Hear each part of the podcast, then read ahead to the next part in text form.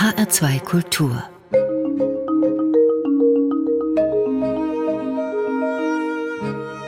Doppelkopf mit Stefan Hübner.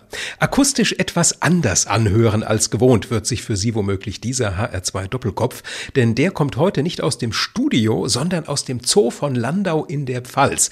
Hier sitze ich gemeinsam mit meinem heutigen Gast und er ist Artenschützer, Tierarzt, seit 22 Jahren Landauer Zoodirektor, hat einen sehr vollen Terminkalender und war deshalb, glaube ich, auch ganz glücklich, dass ich ihn heute hier vor Ort in seinem Büro besuche. Herzlich willkommen, Dr. Jens-Ove Heckel.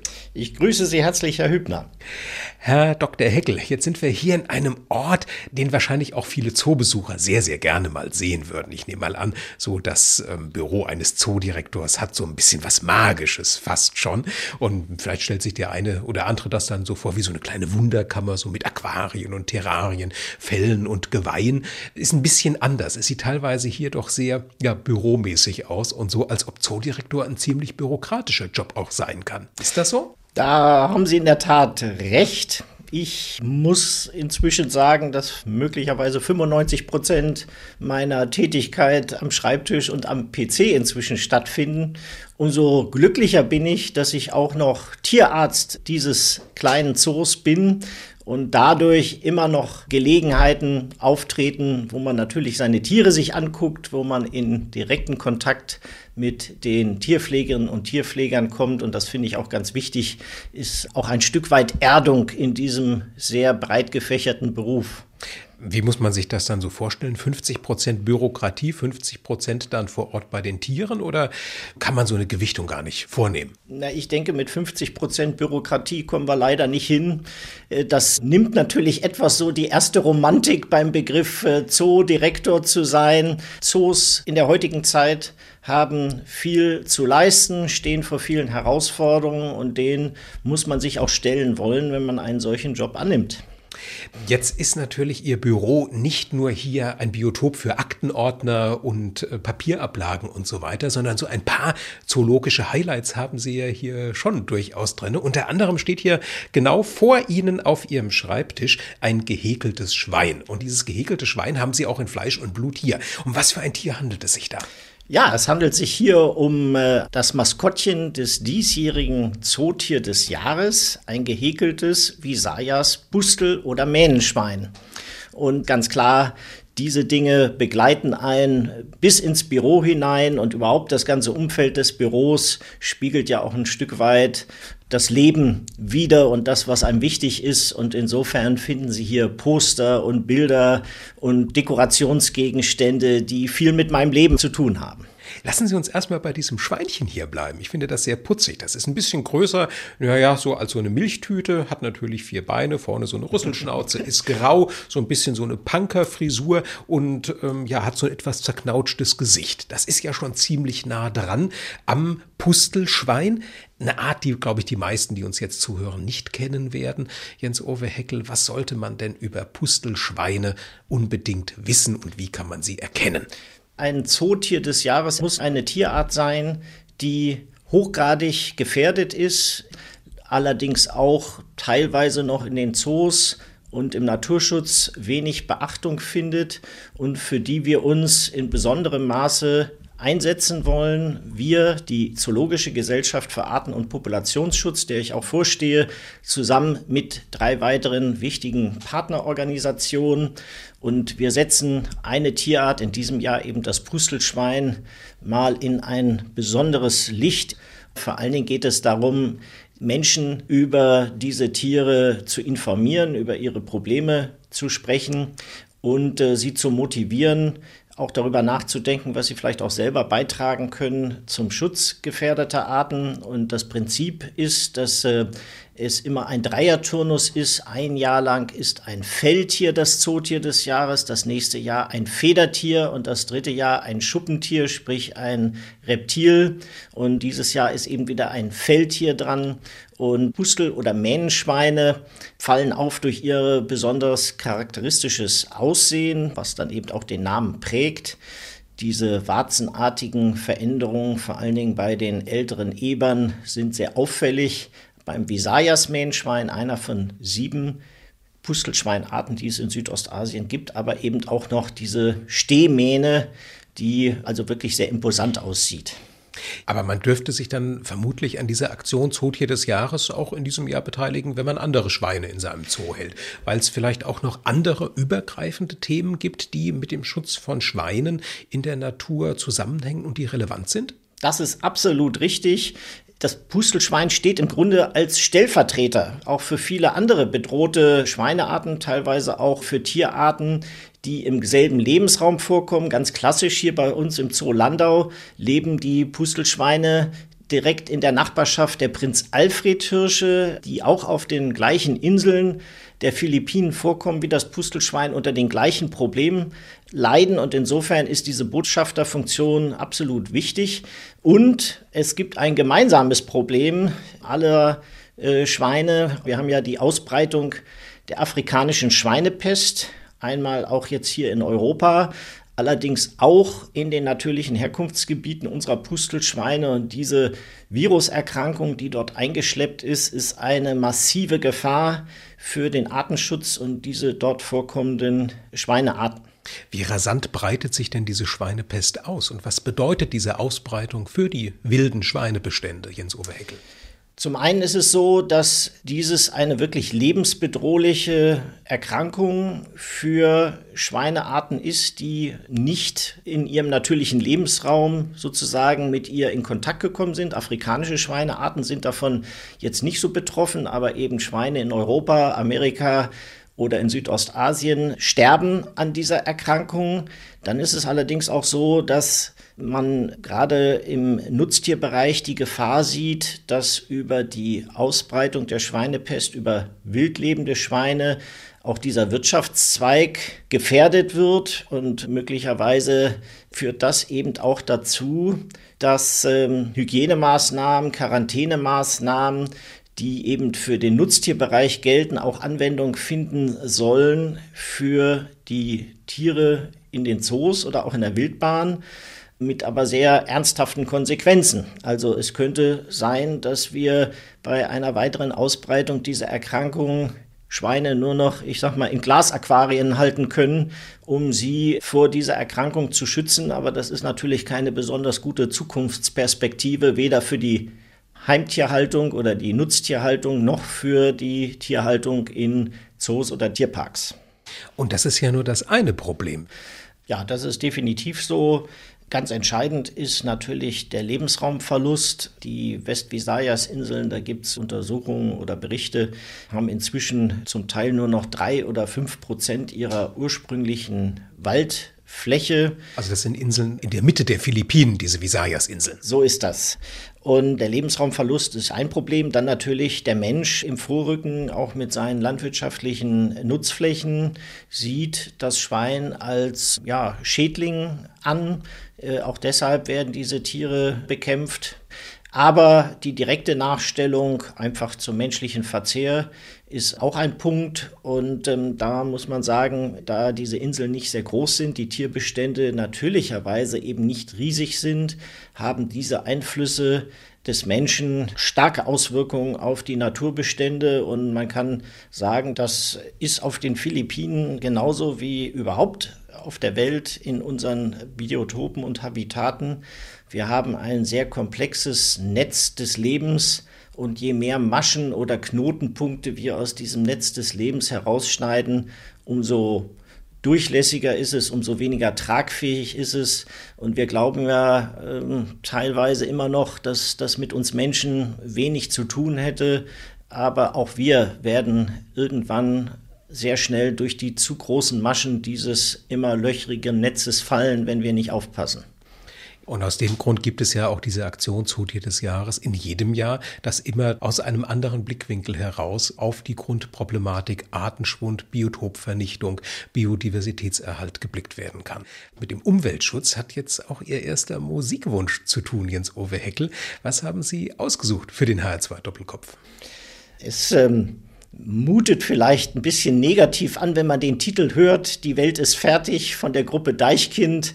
Ich habe mir den Titel ausgesucht, weil ich ihn trotzdem ja als ein Stück weit äh, Weckruf auch sehe. Zum anderen bin ich ja Nordlicht in Niedersachsen geboren, wenn auch sehr kosmopolit aufgewachsen und insofern gefällt mir der Stil dieser Gruppe und die Herkunft äh, sehr gut und ich glaube, das ist der Bezug, den man jetzt hier herstellen kann.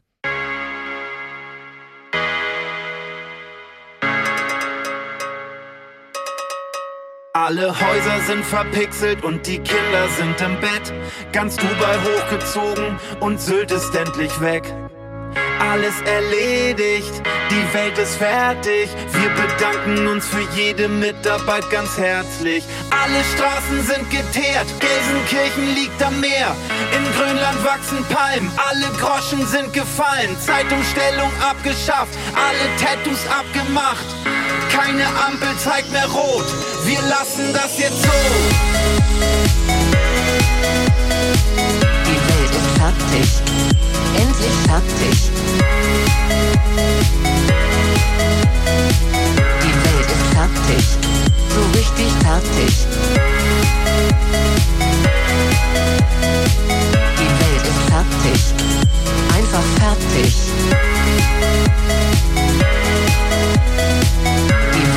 fertig. Ganz schön fertig.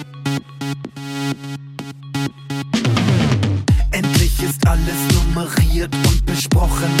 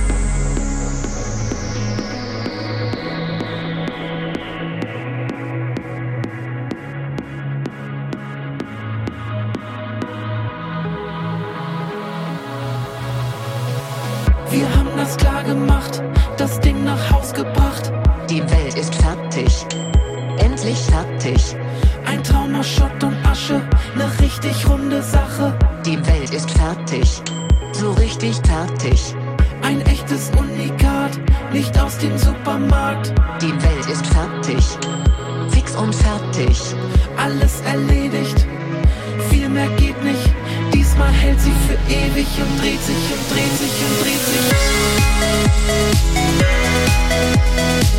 Die Welt ist fertig. Endlich fertig. Die Welt ist fertig. So richtig fertig.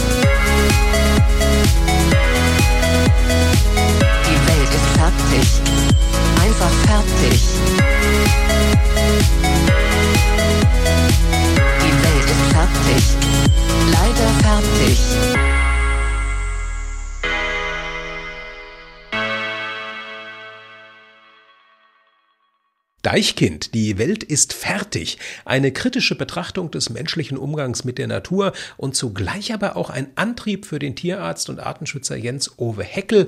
Er leitet den Zoo von Landau in der Pfalz und genau aus diesem, genauer gesagt aus dem Büro von Jens Owe Heckel, aus einem echten Zoodirektorenbüro, kommt heute dieser Doppelkopf auf HR2 Kultur. Ihr Gastgeber ist Stefan Hübner. Sie haben eben schon Ihre Nordlichtwurzeln angesprochen, Jens Owe Heckel, bevor Deichkind startete. Lassen Sie uns in dem Zusammenhang doch mal einen Blick auf Ihre Vita werfen. Ja, zunächst möchte ich mal sagen, macht es äh, immer viel Sinn, seine Biografie auch mit einem gewissen Augenzwinkern zu betrachten. Und ähm, so hat es sich ergeben, dass ich im Kreiskrankenhaus in Springe bei Hannover geboren wurde. Berühmt durch seine Wiesenthaltung, Springe im Übrigen. Richtig, beziehungsweise die Einrichtung nennt sich auch Saupark Springe. Und manche Zunge behauptet, es muss wohl so gewesen sein, dass das Fenster des Kreissaals offen gestanden hätte, als ich meinen ersten Atemzug getan hat und wahrscheinlich gerade eine Brise aus dem Saupark rüber wehte und das dann schon lebensprägend äh, wurde. Fakt ist, dass meine Eltern schon in meiner sehr frühen Kindheit die Entscheidung getroffen haben, in der Entwicklungshilfe tätig zu werden.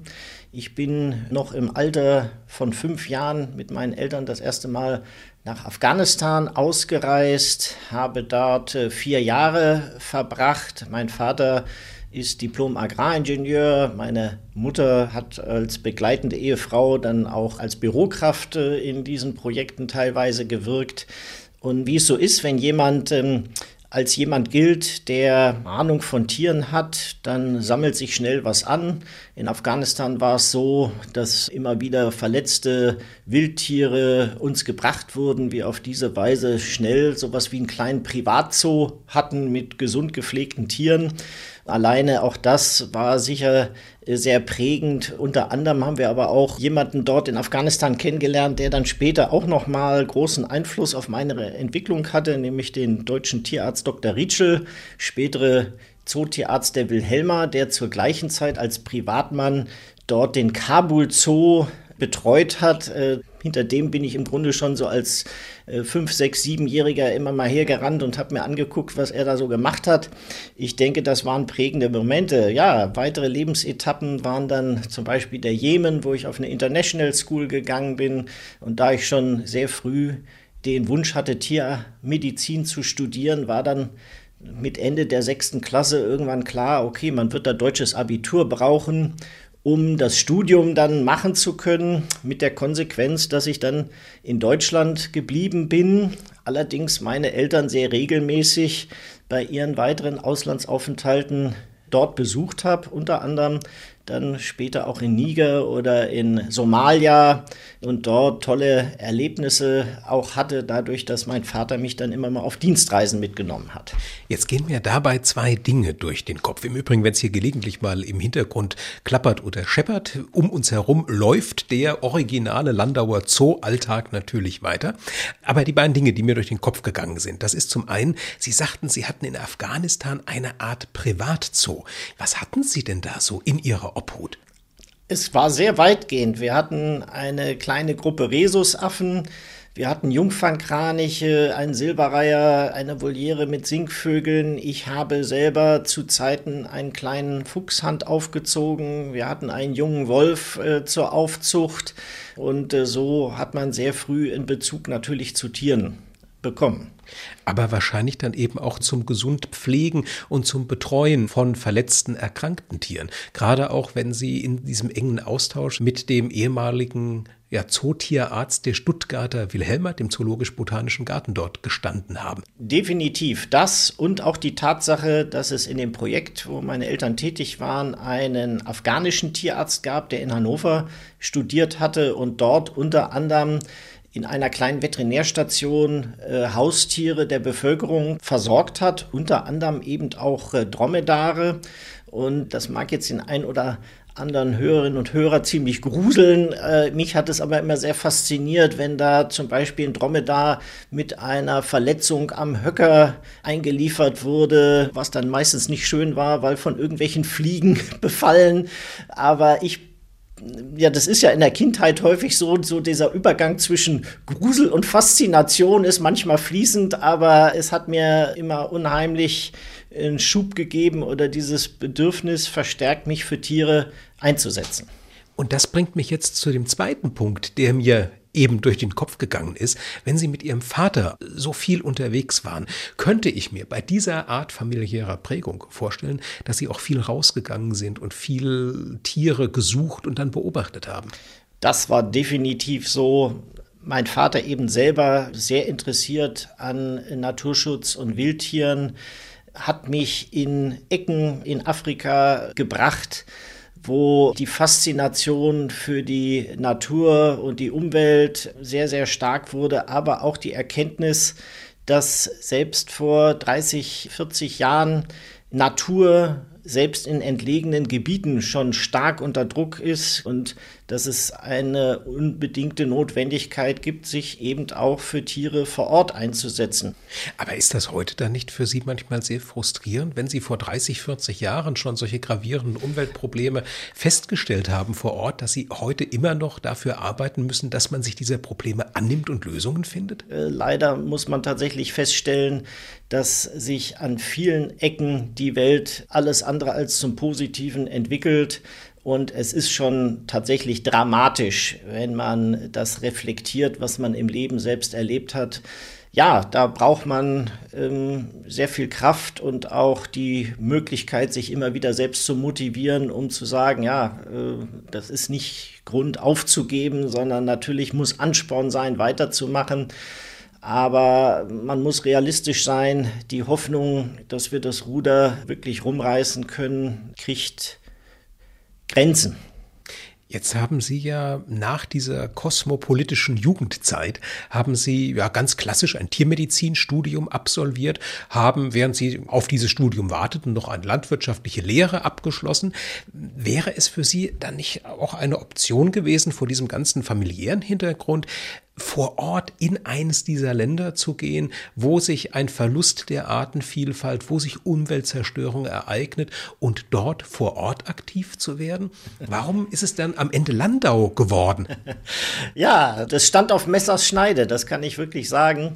Tatsächlich nach dem Tiermedizinstudium und Assistenz äh, in der Wilhelma in Stuttgart hatte ich dann noch einige Kurzzeit-Beraterverträge hatte mich dann tatsächlich mit meiner Frau, die übrigens auch Tierärztin ist, beim Deutschen Entwicklungsdienst beworben auf eine extrem interessante Stelle als Berater einer Wildtierauffangstation auf den Philippinen.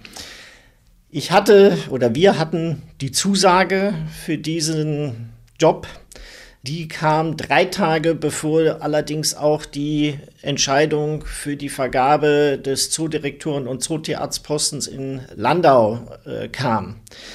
Und ich hatte mir noch Bedenkzeit auserbeten und äh, naja, ich will spaßig sagen, wie es das Unglück wollte, kam sogar noch die Zusage aus Landau. Und ähm, ja, ich habe mich, wie man das äh, dann eben macht, mit meiner Frau zusammengesetzt. Wir haben überlegt, was äh, sind die Perspektiven. Und ich muss sagen, der kleine Zoo Landau hat mich von Anfang an fasziniert und ich sah großes Potenzial und auch im Grunde den Ansporn zu zeigen, dass selbst in einer Einrichtung mit zweifelsohne begrenzten Ressourcen finanzieller und personeller Art man durch Entscheidungen ein Ruder rumreißen kann, einer Einrichtung eine Richtung geben kann. Und auf diese Art und Weise haben Sie ja hier in Landau, obwohl es den Zoo schon seit 1904 ja gibt, in diesen letzten 22 Jahren, hier eine ganz besondere, kleine, wundervolle Welt geschaffen, Jens Ove Heckel. Bevor wir die dann auch noch ein bisschen genauer vorstellen, kommen wir zum nächsten Musikwunsch.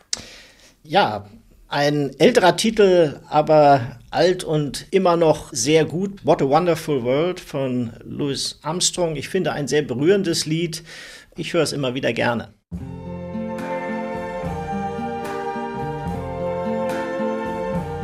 I see trees of green,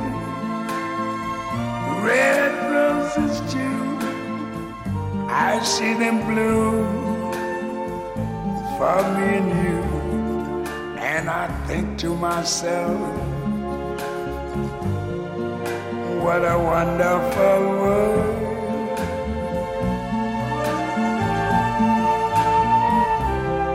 I see skies of blue and clouds of white, the bright, blessed day, the dark, sacred night. And I think to myself, what a wonderful world.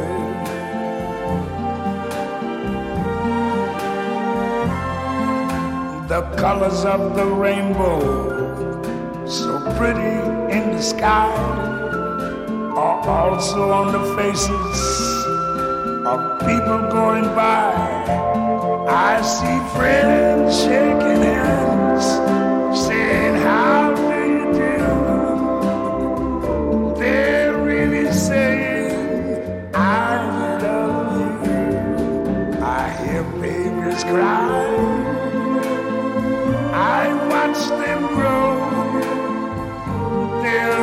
much more than I never knew.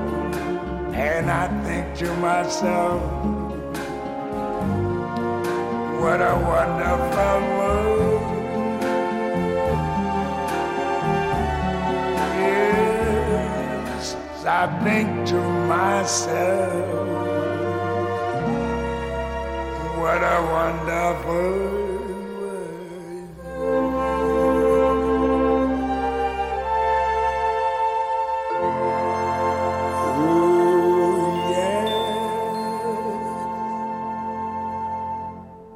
Im Doppelkopf auf HR2 Kultur begegnen sich heute am Tisch ihr Gastgeber Stefan Hübner und der Direktor des Zoos von Landau in der Pfalz, Jens Owe Heckel. Eine ihrer großen Missionen ist es, Jens Owe Heckel, etwas dazu beizutragen, dass uns diese wundervolle Welt, die Louis Armstrong gerade besungen hat, dass die uns nicht verloren geht. Was geht Ihnen durch den Kopf, wenn Sie diesen Titel hören?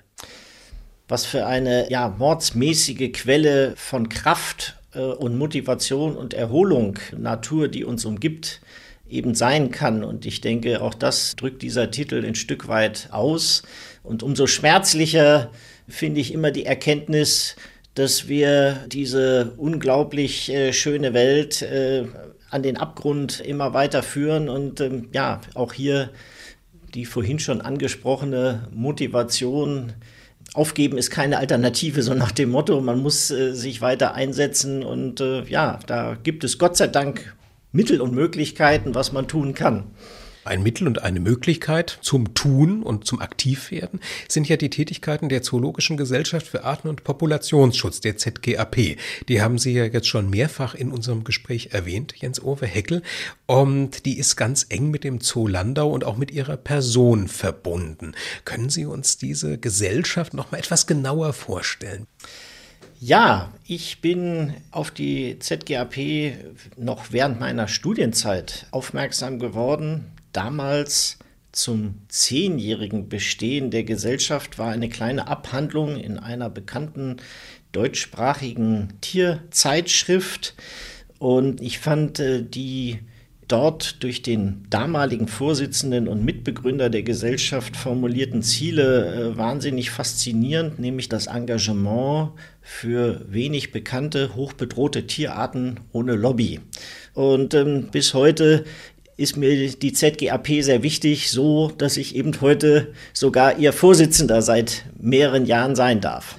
Wir haben natürlich etliche Biologen, Tierärzte und dergleichen als Mitglieder, auch Zootierpfleger, aber ich nenne sie auch mal äh, eine Menge Wildtierfreaks, äh, Privatleute, die eigentlich in ihrem beruflichen Kontext gar nichts in dem Sinne mit Wildtieren zu tun haben, die aber irgend so Spleen haben oder das tiefe Bedürfnis, sich für bestimmte Tierarten einzusetzen, vielleicht auch als Halter solcher Tierarten. Und das finde ich auch äh, sehr motivierend und toll und vor allen Dingen, dass wir auch sehr viele junge Mitglieder in unserer Gesellschaft äh, haben. Was sind das für Tierarten zum Beispiel, mit denen Sie sich bei der ZGAP beschäftigen? Ich vermute mal, die Visayas-Pustelschweine, über die wir bereits gesprochen haben, sind da auch im Visier, oder? Definitiv, das ist eine der Arten, aber eben zum Beispiel auch Blaukehl, Aras, für die wir uns in Südamerika einsetzen, Pacarana. Jetzt wird es kompliziert, Herr Heckland. Also Pacaranas, was äh, muss man sich darunter vorstellen? Ja, Pacaranas sind große äh, Meerschweinchen, Verwandte, die in Urwaldgebieten, zum Beispiel in Kolumbien, vorkommen. Und genau das ist ja der Punkt. Wir haben es mit sehr vielen Tierarten zu tun, die selbst manchmal in der Fachwelt kaum bekannt sind, geschweige denn, dass äh, der Normalbürger jemals von ihnen gehört hätte, die aber mindestens genauso bedroht sein können wie zum Beispiel äh, der große Panda, von dem man natürlich eher schon mal gehört hat. Den also WWF-Wappentier eigentlich auch so gut wie jeder kennt. Jetzt haben Sie auf der einen Seite Arten wie die Pustelschweine oder die Prinz Alfred Hirsche, wo Sie konkret dann über die ZGAP in den Austausch mit Zoos dann treten können. Was machen Sie dann aber ZGAP-seitig mit solchen Arten wie einem, ja, so einem Paccarana-Riesenmeerschweinchen? Wie kümmern Sie sich um die? Wichtige Ansätze unserer Arbeit sind überhaupt auch mal Basisinformationen über diese Tierarten zu sammeln, weil manchmal ist es so, dass man außer, dass man mal gelesen und gehört hat, dass diese Tierart existiert, überhaupt gar nichts über die Lebensweise oder auch die Verbreitung und Bedrohung dieser Tierarten weiß. Dann ist es so, dass wir zum Beispiel bei Pacaranas auch die Situation haben, es werden immer mal Tiere aufgegriffen, die dann im Handel landen, vielleicht sogar auf dem Markt äh, angeboten werden, um sie dort als Schlachttier äh, zu verkaufen. Da wird man sich darum bemühen, dass diese Tiere konfisziert werden, dass sie dann eben aber auch äh, entsprechend untergebracht werden in Auffang- und äh, Schutzstationen. Und sowas gibt es jetzt unter anderem auch für das Pacarana mit dem Ziel natürlich dort äh, die Tiere auch zur Nachzucht zu bringen, möglichst äh, dann aber auch Gebiete zu identifizieren, wo eine Wiederansiedlung zum Beispiel äh, Sinn macht. Das wäre so ein Beitrag. Was wir immer wieder feststellen, ist, dass durch die sehr unbürokratische Möglichkeit, über uns zumindest eine Grundfinanzierung einzuwerben, wir auch häufig junge Menschen in den Herkunftsgebieten dieser bedrohten Tierarten motivieren können, sich auch langfristig für den Schutz dieser Tiere zu engagieren. Man fühlt sich als junger Mensch nicht per se immer gleich ernst genommen oder wahrgenommen mit seinen Interessen oder es dauert manchmal, dass man überhaupt eine Chance bekommt, aktiv zu werden. Und ich finde, wir sollten viel mehr Vertrauen auch in die Ambitionen und in das Gute, was doch in vielen jungen Menschen steckt, äh, setzen und sie motivieren und beflügeln. Und ich kann mich noch sehr gut erinnern, es war eine Jahrestagung unserer Gesellschaft. Ähm, da kam eine junge deutsche Tierärztin und sagte, ich will mich irgendwie engagieren. Gibt es nicht irgendein Projekt, wo ich was tun kann? Wir kamen dann sehr schnell ins Gespräch und äh, hatten gesagt, Mensch, da gibt es diesen Buschmannhasen in Südafrika. Wir wissen eigentlich nur, dass er hochgradig bedroht ist, dass sein Lebensraum äh, stark unter Druck ist. Kannst du da nicht einfach mal hinfahren, gucken, kann man da was machen? Und das Ergebnis ist, dass diese damals junge Frau über fast anderthalb Jahrzehnte in Südafrika sich dann für den Buschmannhasen eingesetzt hat, ein sehr gut laufendes Projekt gestartet hat aus sehr einfachen Anfängen und das finde ich, kann man gar nicht genug fördern. Und kümmern Sie sich dann eben nur um solche seltenen fremdländischen Tierarten oder gibt es die eine oder andere Art auch hier in Deutschland, wo Sie sagen, die verdient es auch, dass wir uns um sie kümmern?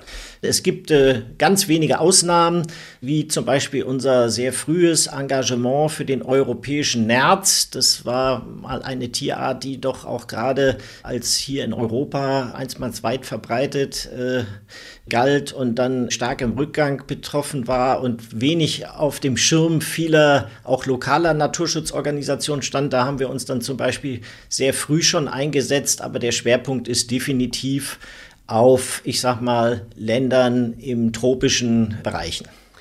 Wenn ich mir das jetzt vor meinem inneren Auge nochmal so vergegenwärtige. Sie sind hier im Landauer Zoo, aus dem heute dieser HR2-Doppelkopf hier auch kommt.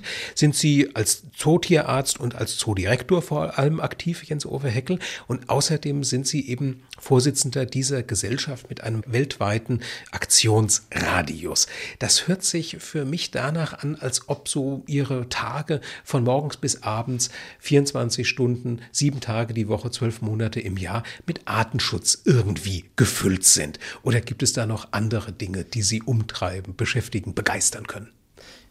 ich sag mal, jetzt rumzujammern wegen eines selbst erwählten Schicksals, äh, das wäre ja nicht angebracht. In der Tat ist es allerdings so, dass ich mich über mangelnde Beschäftigung am 24-Stunden-Tag nicht mehr beschweren kann oder dass das tatsächlich ein Thema ist. Ich muss sagen, die Übergänge zwischen beruflichem und äh, diesem privaten Engagement, die sind da wirklich äh, sehr fließend. Äh, trotzdem bringt man sich im Rahmen der Möglichkeiten, und da ist es auch immer wichtig, dass man ähm, hart auch mit sich ins Gericht geht und guckt, wird man Dingen am Schluss tatsächlich noch gerecht, weil auf zu vielen Hochzeiten tanzen ist ja auch nicht das Richtige.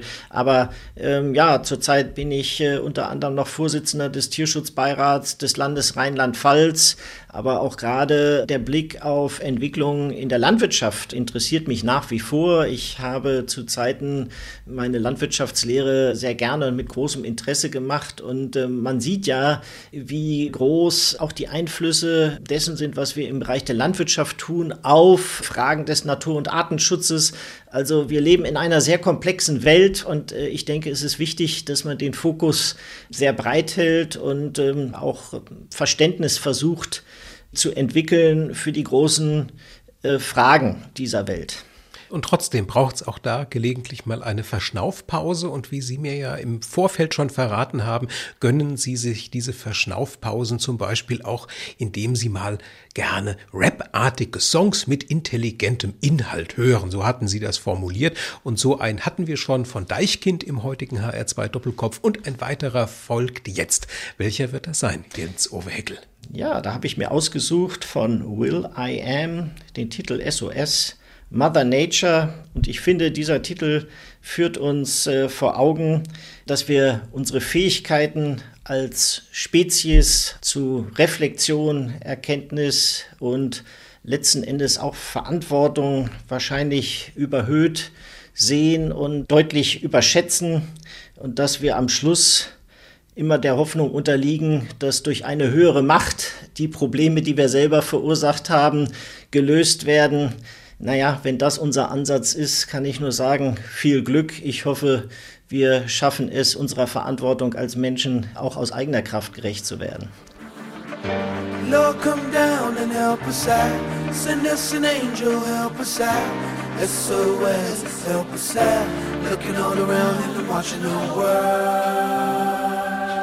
People killing, people dying, people lying, people blind. People don't see the sign, watching money all the time. Get the pennies, get the dimes, get the dollars is the mind state of the human race. People on a paper chase. The environment is fragile, and we've been on the gradual declining in a lifetime or lose the battle. Get burned by volcanoes, get blown by tornadoes. Cause Mother Nature signals is trying to warn NATO. We got a new terror threat, it's called the weather. More deadlier than chemical and nuclear together. It's hotter in the winter, even hotter in the summer.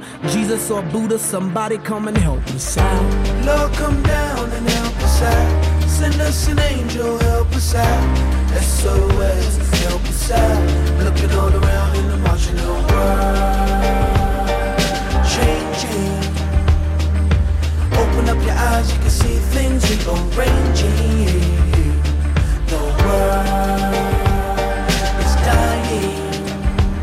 And if they say it's gonna be alright, People trapped behind the gates, ignorance is a state of mind, cause they formulate a plan just to penetrate us.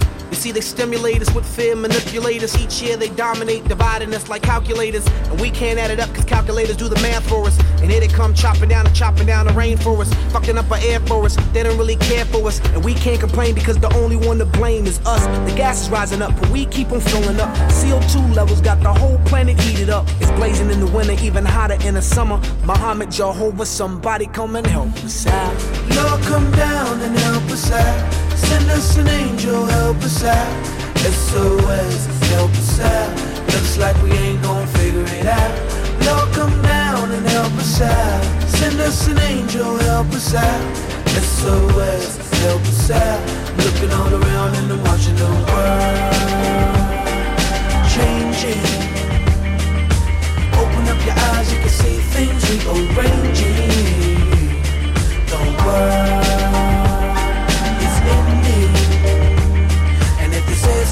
Okay, they just pretending.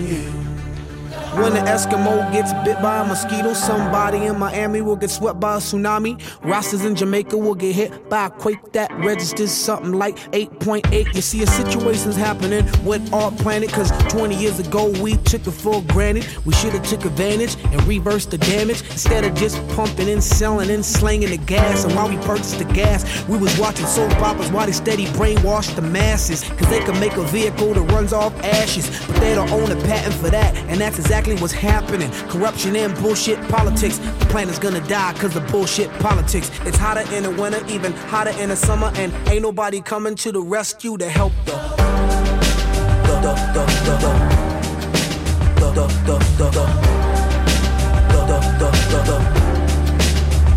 the, help the, the, the, the, the, the, help the, the, the, the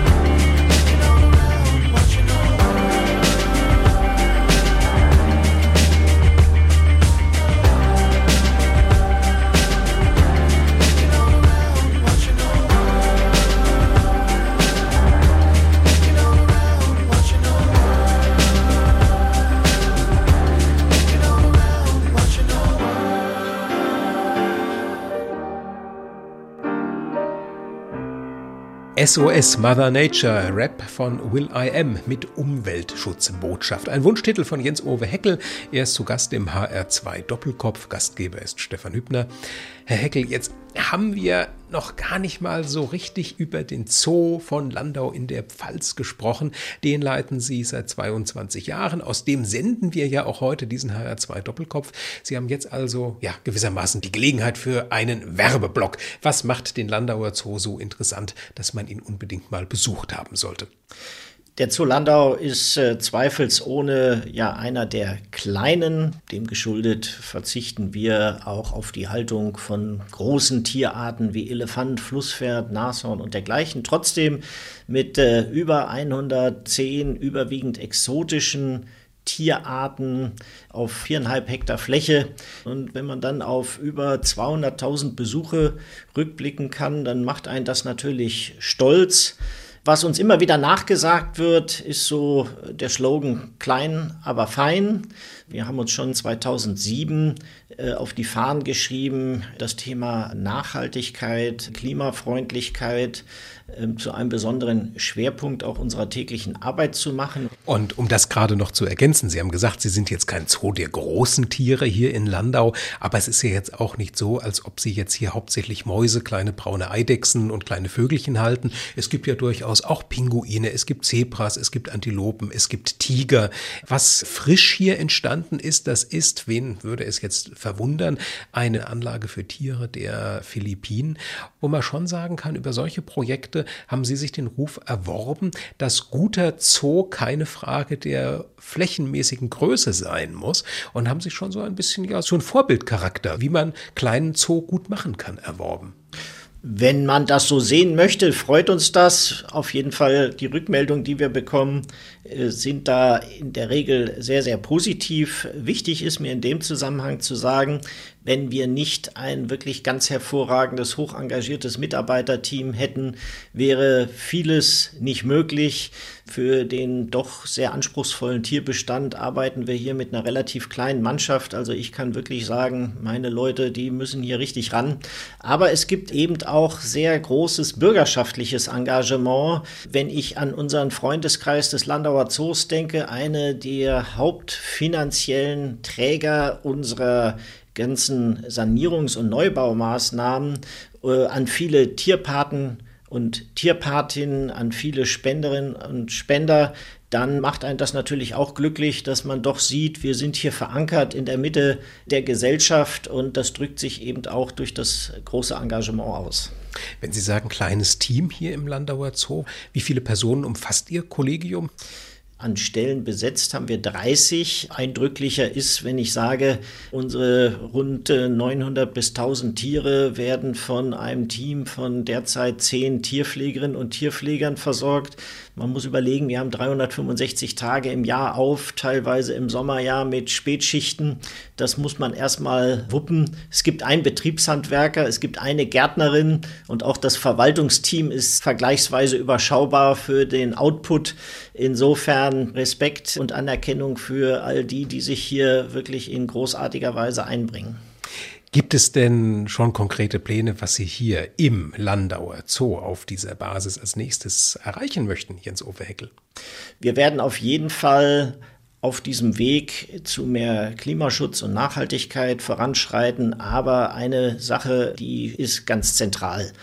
Wir haben in dem Moment, wo wir Tiere in unserer Obhut halten, die Verpflichtung, unsere Haltung an die bestmöglichen Bedingungen immer wieder anzupassen, an neue Erkenntnisse anzupassen. Ein Zoo ist nie fertig. Wir sind jetzt gerade wieder dabei, die Afrika-Anlage zu erweitern. Aber es wird so sein, dass wir in wenigen Jahren schon wieder darüber nachdenken, was haben wir vor 20 Jahren neu gemacht und ist da schon wieder Handlungsbedarf. Das finde ich auch immer wichtig, dass das auch von der Öffentlichkeit so gesehen wird oder auch vielleicht von Menschen gesehen wird, die Zoos sehr kritisch gegenüberstehen. Wir müssen ja nun anderen Bereichen der Gesellschaft auch zugestehen, dass sie sich immer wieder anpassen an neue Erkenntnisse, dass sie wachsen, dass sie besser werden. Und so ist das natürlich für Zoos auch. Und ich bin da ganz sicher, dass wir in diesen progressiven Zoos da gute Fortschritte auch weitermachen. Ich drücke auf jeden Fall die Daumen, dass diese Pläne auch, ja, sich alle erfüllen lassen. Jetzt müssen Sie mir eine Frage bitte noch gestatten, Jens Uwe Heckel. Und zwar, wir senden diesen HR2 Doppelkopf ja aus Ihrem Büro im Landauer Zoo. Hier linker Hand von dem Tisch, an dem wir jetzt hier gesessen haben, da steht eine Vitrine und die sticht hervor, weil sie ausgesprochen farbenprächtig und reich bestückt ist. Und wenn man da mal ganz genau reinguckt, sieht man eigentlich nur Dromedare. Ich habe mir sagen lassen, ein Zoodirektor dürfe kein Lieblingstier haben, der müsse alle seine Tiere gleich gut finden. Aber ich habe so ein bisschen den Verdacht, dass Sie im Herzen ein großer Dromedar-Fan sind. Kann das sein? Zumal ja auch die größte Tieranlage hier im Landauer Zoo eine Dromedar-Anlage ist.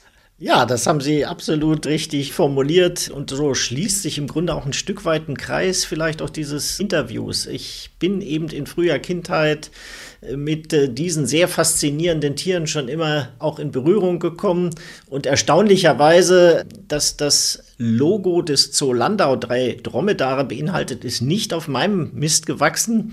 Es war sogar schon, bevor ich hier tätig wurde, so, aber es gibt dann Leute, die sagen, ja, der ist nach Landau gekommen, nur weil das Logo drei Dromedare hat und das seine Lieblingstiere sind. Nein, so war es natürlich nicht. Es sind faszinierende Tiere, und ich sage immer, große Vorbilder, sie schaffen es mit überschaubaren Ressourcen stets Höchstleistung zu erbringen.